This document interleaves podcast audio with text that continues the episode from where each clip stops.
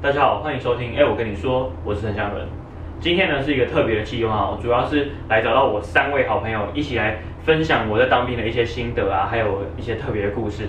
那也是因为今天这个特别计划的关系，所以我录了一个影片。所以如果你用听的人啊，你可能会觉得，哎，有些地方很奇怪，听不太懂。那没有关系哦，大家去我的 IG 里面可以找到这个 IGTV 的影片，大家可以来做观赏。好，那事不宜迟，我马上来跟大家介绍一下我这些好朋友。那他们也没什么特别身份了，就是我的高中同学而已。首先呢是这位，就是林嘉德，嗨，好，然后呢再来这一位呢是这个从美国回来的这个朱仁杰，嗨，好，然后呢再来是赵安玲，嗨，好，没有错哦，他们都是因为这个疫情被迫回来跟我一起录影片了。那今天呢就是想要用问答的方式来跟大家介绍一下，你可能会在当兵的时候遇到什么挑战啊、挫折啊，或者是可能需要准备的一些项目。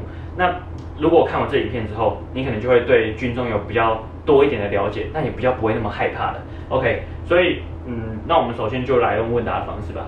好，那第一个问题呢，我们来看一下。好，我们首先呢，第一个问题是会不会抽到海军陆战队？OK，讲到这个抽签哈，其实是大家心里会觉得有点特别压力大的地方。毕竟这个四个月哈，说长不长，说短也不短啦。那如果说你今天抽到一个压力很大的部队，你可能会觉得啊，就是。觉得非常难受，然后如果就像现在这种炎炎夏日啊，你这边一直操课啊，可能会就是更感到很悲伤啊。那大家最关心的说，你会不会抽到陆战队嘛？因为陆战队可能是这几个军种里面可能最超的一个，想象是这样啦。那实际上是不是如此呢？我也不知道，毕竟我也不是陆战队嘛。我抽到就是陆军哦，陆军的话是在这个抽签的比例里面算是最多的，所以呢，你能够呃想象你大部分的几率可能抽到的都是陆军。那陆军它的新兵训练中心非常多，所以呢。你呃会去到哪一个，其实也都很难说了。但是基本上国军的政策就是以离到离家里比较近的为主，所以像我住桃园，我住中坜嘛，所以呃我的这个新训的单位就是在龙潭，那开车大概就半小时的距离吧，就算是蛮近的。但是当然你可能也会因为你时间的因，就是当兵时间的因素不一样啊，或者是其他的因素，而到比较远的地方。那你看很多人他当兵也是到这个成功岭嘛，或是金六结，那就稍微远了一点。不过哈，呃，说到这，回归到说到这个抽签啊，基本上除了陆军以外，那像是空军啊、海军啊，都算是比较少的。而海军又有分舰艇兵跟陆战队，所以，嗯，我想大家可以这样想，就是，呃，很低的几率会抽到像是陆战队等等其他军种。不过如果你真的抽到，那其实也不错嘛，对不对？像陆战队可以学游泳，很好啊，对吧？OK，所以呢，这一题的话就是说。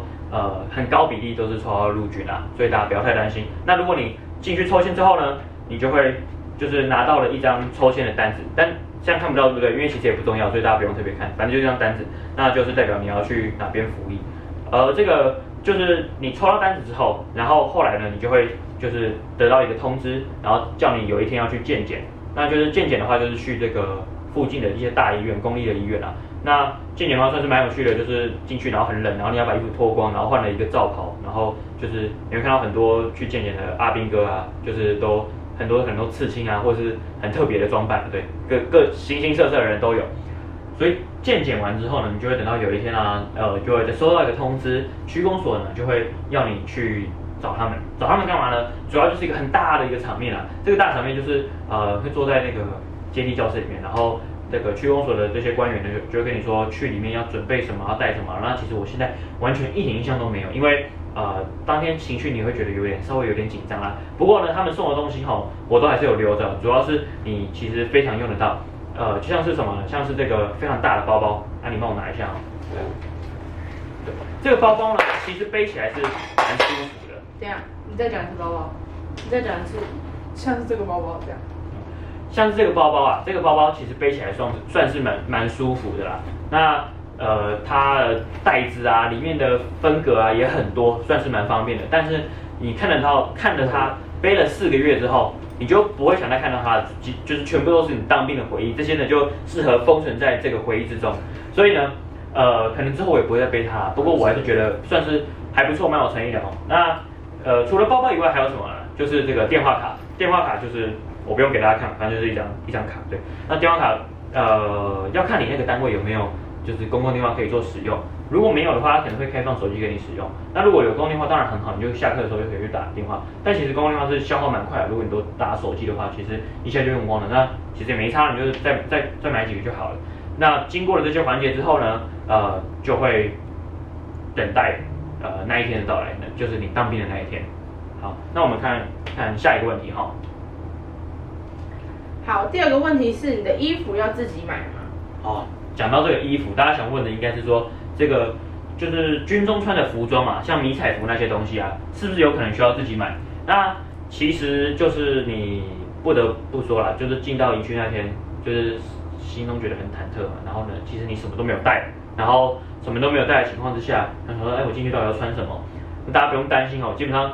呃，我们当兵的那一天呢，你首先会到集合地点报到。如果你是到比较远的地方去当兵的话，你就会在火车站报到，然后就会有一班专车，然后从台北一路这样开，然后往下，然后到南部。对。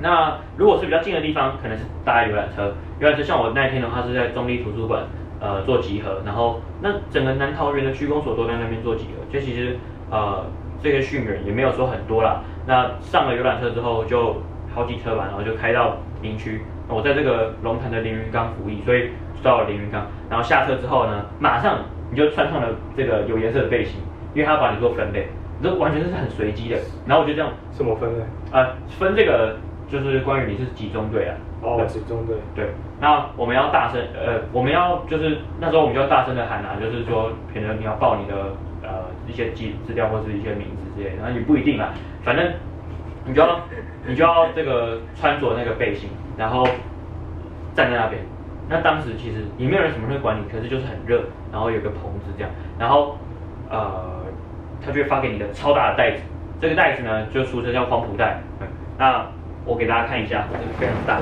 甚至不用拉近就可以看，这边，对，这个非常大的袋子，这个袋子看起来，其实看起来你没有觉得它真的非常大，但是其实里面我觉得放放一两具这个人类的话，应该都是可以的。呃，我觉得这算是一个当兵很大的收获。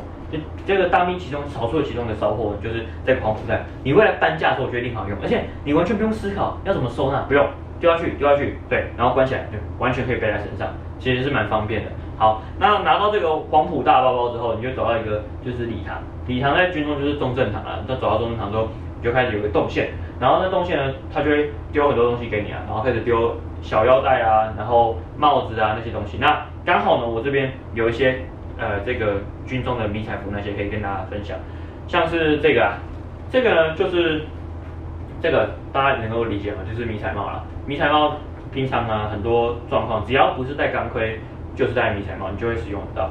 那其实这顶啊算是很新很新的，因为它就是本它本来就是新的，对，它看起来很新。但是你在军中拿到的会是是旧的那种，就是已经已经很破烂了，就是也没有了，就是还可以戴。但是它不会这么硬，它会是软一点。那其实其实说真的，就是旧的戴起来可能还会比较舒服一点，因为其实新的啊戴起来就是会觉得有一点头会觉得有点不太舒服。然后反正 OK 啦，反正就是迷彩帽了，因为大家要记得去洗。所以为什么你在军中不戴新的？哦，因为第一个的话是新，因为我们可能有时候会就脱帽子，脱帽子你就要放到口袋里面，但新的你没有办法把它折起来，对，而且再来是新的你也舍不得折它，然后再来是。这个旧的呢，呃，脏掉的感觉比较没关系，对。不过大家可能会有人会觉得有点介意，就是这个旧的有可能里面呢、啊，它因为流汗的关系啊，或者怎么样，反正搞不好会发霉啊，对。但是如果觉得建议去买买一顶。我个人是觉得买一顶就好，对。然后要记得去洗就是了，对。OK，那除了这以外，你会需要的东西啊，他发给你的就是这个迷彩服哦，那。迷彩服在这边的话，给大家看一下，这个呢是军中的东西，所以呢，你如果退伍之后，他就把它收走了。这是迷彩裤了，哎，这是这是迷彩服，那其实也是符合大家的期待，就是一个像衬衫一样嘛，对吧，然后对，就是这样。好，那个旁边有绑腰的，这边有绑腰的啦。那其实一定要扣就是了，但是你要扣你要扣几个就是随便你，不过我个人是扣三个或两个这样，然后呃。它有很多口袋，对，它胸前有口袋啊，然后都非常大，每个口袋都非常大，所以可是这有什么缺点？就是你东西会永远都被吃掉，对，你就会放在这个衣服里面，然后就回不来了，对 对。那还有一些像裤子啊，或者是内内衣裤，像内衣裤还会发给你新的，但是那个内裤可能就很不很不舒适。大家如果其实大家可以准备自己的，然后袜子他也会准备给你，可是袜子太薄了，那你在操课什么时候其实是有点不方便，所以袜子的话也可以准备自己那种厚的厚的袜子，对，好，然后这个他会问你说型号啦，你要的尺寸啊，那你像那些就是这种军绿色的内衣，这种这种这种军绿色的内衣啊，呃，大家平常你如果穿 M，你最好就拿 L，因为其实大一点是比较舒适，因为你要扎衣服，那如果你太短的话，其实会跑出来，爱跑出来可能会。搞不好被干啊，或者是就是啊、呃，你自己会不舒适啊，而且其实你流很多汗哦，然后太太太贴身，其实是蛮不舒服的。所以那也有些人他不去买，会买这个排汗的排汗的那种衣服，军绿内衣也可以。但反正我个人穿棉的也也是很开心啊。好，然后是一定要绿色，对不对？要看单位，就是因为其实军中就是两种内衣，一种就是这种绿色军绿的内衣，对，那一种呢就是那种迷彩的。但是像我们那边是不能穿迷彩的，那就穿这种。所以其实有时候你自己准备也是有点风险啊。那但是哦，如果你不自己准备啊，你下次再自己准备，那已经很久以后的事。因为你一进去，首先第一个入伍训啊，就是大概十三天左右。所以呃，不然你就不要省钱，两个都买，你就过一个舒服的日子 也可以，也可以，好不好？对。然后军中会发毛巾，对，毛巾。那拿这个白色干嘛？其实如果大家有点发觉，它已经不太算是纯正的白色，这还是算新的哦。为什么呢？就是军中的这个洗衣机啊，有个特殊的魔力啊，它基本上进去那个里面之后，它就会黄的出来，白的进去，黄的出来，完全是呃非常的特别，跟你的衣服一样。对对对，所以呢，对对对，大概就是这个样子。所以呃，大家可以留意一下，你不要带太就是喜欢的衣服去给它洗啊。好，那就是大概衣服的话。有些要还，有些不用还，但是如果你要自己带，其实是可可以的。像是我当时在就是迷彩服跟迷彩裤的部分啊，大家都是两套，就是两件迷彩服，两件迷彩裤。我个人呢，在迷彩服我就有五套，然后呢迷彩裤就有四四件。对，那这样有什么好处？就是我早上流汗完了，我下午可以再换一件新的，你就不会觉得不舒服。对，但是这种非常奢华的作风啊。对，不过大家可以考虑一下。那像。内衣什么的也是，这这比较简单，这个还可以换。OK，那那那一套多少？这一套这个听，如果我记得外面我不，因为这其实是旧式的，就是这个啊，这种看起来没有亮亮的，这种是旧式的迷彩服。迷旧式迷彩服它不会防泼水，新式的会，但是旧式迷彩服不不防泼水，所以它比较稍微通风一点。对，对。但它好像现在没在卖了，现在卖好像都是新式的，哦、但新式的会亮亮的，所以。搞不好穿新色有可能被干，就是在军中就是把握一个原则，就是不要被发现，对。所以呢，我在想，低调，对，要低调。所以或许可能买不到，但我也不知道，就完全就是就是就是有这个捐献，来自这个捐献。所以呢，呃，或许可以看看附近的亲朋们有没有什么就是迷彩服可以给啦。当然穿那种旧旧的是最好的啦，你也不会心疼嘛，对不对？OK，那我们马上就是再看一看呃下一个问题。好，第三题是伙食怎么样？听说是大葱炒洋葱是吗？哦，大葱炒洋葱真的有这个可能吗？还是红萝卜炒白萝卜呢？基本上这个 是就是其实啊，这个在餐厅里面呢、啊，我们每天吃饭的时候，呃，那时候都在想会不会遇到什么，呃，这种特别恶心的东西啊，或者是特别不好吃的状况。但其实吃下去只发现还好啦。第一个是你进去里面，你可能标准降低了，然后再来是你很你很累了，你很饿了，你就吃什么就吃了。然后呃，算是比较恐怖的，可能是因为军中就是一个比较野生的地方，所以当那边可能呃蚊虫啊、蚂蚁啊特别多。那可是如果有擦桌子，可能就还好啦。那没擦的话，马上下一餐就是蚂蚁在吃了。那呃这个 其实有时候会有那种饭里面呢、啊、会出现长得像黑胡椒。但它不是黑胡椒的东西。那你有两自己想象吗？你有我当做黑胡椒。你有两种可能，一个就是你当做黑胡椒吃下去，一个就是你绕过它再吃下去。对，那我个人就是，反正你吃饭其实是很快的，所以你就赶快吃一吃就下餐厅了。基本上我们从进餐厅啊到出餐厅的时间大概在十分钟左右，所以是非常快速的。你没有什么时间可以做一些思考啊，到底这个饭里面是装什么啦？反正进去就是吃嘛，然后就赶快吃一吃就算了。所以。我觉得这个狼吞虎咽的状况会在军中，嗯，特别的呃严重啊。但是你也没什么选择，你要么就是只能吃少一点，或是吃快一点。那可是真的很饿，所以你只能吃快一点。但当然我看过很多那些阿兵哥，他们是都没什么在吃的，呃，那我都不知道他们到底怎么活下去。你也可以去，你也可以去营站或者是热食部买东西啊，像我那我们那边现在有开热食部啊，然后热食部里面的话，它有卖什么控肉饭啊，然后鸡腿饭啊，什么很多啦，而且啊，再就是不管是营站或热食部，他们卖的东西都会比外面还要更便宜，所以对，如果你钱准备的够，其实也不一定要在餐厅吃，可是你刚进去的话，其实不太多休息时间，所以可能没有办法。呃，有这种充裕的时间去迎战或是这个热食部，OK。好，下一题，平常要几点起床？讲到这起床前，大家可能会呃很很害怕。我我听到很多阿兵哥，他到退伍前他还是觉得就是起床是他最艰难的事情。但是对我来讲，可能是还好，因为呃刚开始进去你会觉得不太习惯了，怎么那么早？呃，那时间就是五点半，就是理论上是他们每天早上很多。动五三动，部队起床，对，大概是长这样。然后，所以原来原来不是动六动动，是动五三。哦，好像要看时间哈，冬季好像会是六点，然后夏季是五点半，因为它主要就是配合就是太阳的时间。嗯。对，然后而且冬天你会觉得比较难起床，可能就睡晚一点。然后他就会说，就是动动五三动部队起床，然后动五动十集合场集合完毕，就是五点五十分集合场集合完毕啊。那你要在二十分钟内做什么事情呢？你首先你要去。你起床你要去刷牙嘛，刷牙洗脸，然后上厕所，然后回来之后呢，你要稍微呃哦，你要把棉被折好，折得像就豆腐干一样折好，对，然后还有你要折蚊帐，对，然后你要整理一下内务，然后你要穿上你那天可能是全副武装，可能是整齐服装，可能要穿上迷彩服，然后呢就是穿好鞋子，鞋子要擦亮，对，然后全部准全部都准备好了，然后走出去，然后集合场集合，二十分钟内做不做得完呢？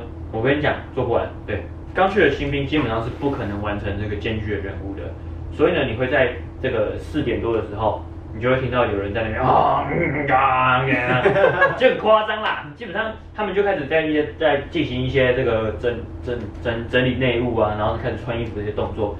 那其实理论上是不能那么早起床，就是军统的规定就是很很死板，就是你几点起床就是那个规定，你不能超出或是提早都不行。对，但是因为当然那些呃长官也知道说。新兵就做不了这些事情，所以就让他们这么做。但是你在睡觉的时候，你就会被吵醒，所以呢，你不太需要闹钟。你每天都有人逼逼你早跟起床，所以你就听他们吵，你就知道要起床了。那当时大概是四点多、四点半吧，然后一直到五点啊，然后就会随着你的越来越老鸟之后，就越来越晚。那像我到最后退伍前，我大概就是五点半起床了。不过后来就也没什么认真在折东西啦，就随便折这样。不过不，这算是蛮特别折的。不过就是你随便折还能到那个要求，就是因为还是会每天都会检查内务，检查内务会记点哈。那记这个点啊，如果你集满这个六点，你就会礼拜六日要留下来，所以就是不要超过那点数嘛。那所以随便折的奥义就是在你要如何就是让自己有充足的睡眠时间，可是又没有被记到爆，对。那很荣幸哈，我从当兵到退伍都没被记报过，对，大概就是在四五点游走，对，算的很精准啊，对。OK，他是几？他是多久算一次点数？一个礼拜一次。哦、oh, okay.，对，所以你就掌握一下。我每天文章都被记，但每天被记文章也不会出事，对，因为就一点嘛，对吧？就记五天。你就跟他打赌，对。但是有很多阿兵哥他们也会怕，就是觉得说，呃，可能呃会担心啊，嗯，对。但是我跟大家说，不要怕，你就是你要试图去了解这个底线在哪里，对。但是不要第一个礼拜就让自己爆掉，对。你一定是从你一定是从你要有那个能力把它做好，然后先从好，然后再慢慢变烂，对，那就是这样，对。OK，好，那所以起床时间就是这种，就是大概五点，理论上五点半啊，但是你绝对会大概在五点左右就会起床了。OK。好，那第五题，你们白天都在干嘛？白天哦，大家想象一下。当兵的时候，你就是依照现在大家还没去当兵嘛？你觉得说当兵啊，呃，白天的时候大概是长怎样？你没有什么想象？就一一直跑跑步，然后跑步唱歌，跑步唱歌，跑步唱歌，然后不应声，仰卧起坐，对，刺枪，对，丢手榴弹，就是想象中，我我我以前也这样觉得，就是觉得说可能都是一些体能训练啊，还有就是被被骂之类的，但是。基本上，其实当兵我觉得跟上学很像啦，有一些地方很像。它当然有些差别，我等下讲差别。很像的地方就是早上四节课，下午两两节课还是三节课，然后再来是运动时间，然后吃饭，然后晚上两节课，睡觉，对，就是它像有点像是住校型的这种学校。那早上四节课，下午两节课都是在上那些，很多时候是在上兵器教练，就是让你教你如何使用那些兵器，然后还有就是一些基本的体能训练。可是体能训练不会在上课的时候做，都是在运动时间做啊。所以呢，在这样的情况下，会觉得有点像是这个学校，但差别是什么？差别就是你在学校几乎什么课都是在有屋檐的地方。当兵多夸张呢？你这个学科啊，学科就是看书嘛，考试嘛。我我们有一个叫鉴定的东西，有点像期中考。对，那个学科鉴定啊，我我真的是觉得傻眼。我想说那时候我想说，哎，我们这个地方我从来没看过什么有没有教室，那如何进行学科鉴定？哦，那天他给我一个很大的板子，大概是长这样写真板，对，铁做的哦。然后呢，我们全部带到集合场，对，超大那种集合场，就是那个整个整个干训班的集合场。然后那个地方就是一个一望无际的草坪。然后大太阳在上面，然后你就坐在那边，然后拿字板凳，然后用字板凳，然后呢拿那个写生板，然后就开始写，热死了，你知道吗？对，写什么？写学科考试，就是选择题那种，是非题那种。对。那它题目内容是什么？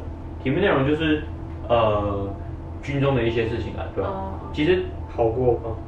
会没过吗？呃，如果你有在念就会过来，就是很简单，但是完了。可是因为那些题目不会，答案不会变。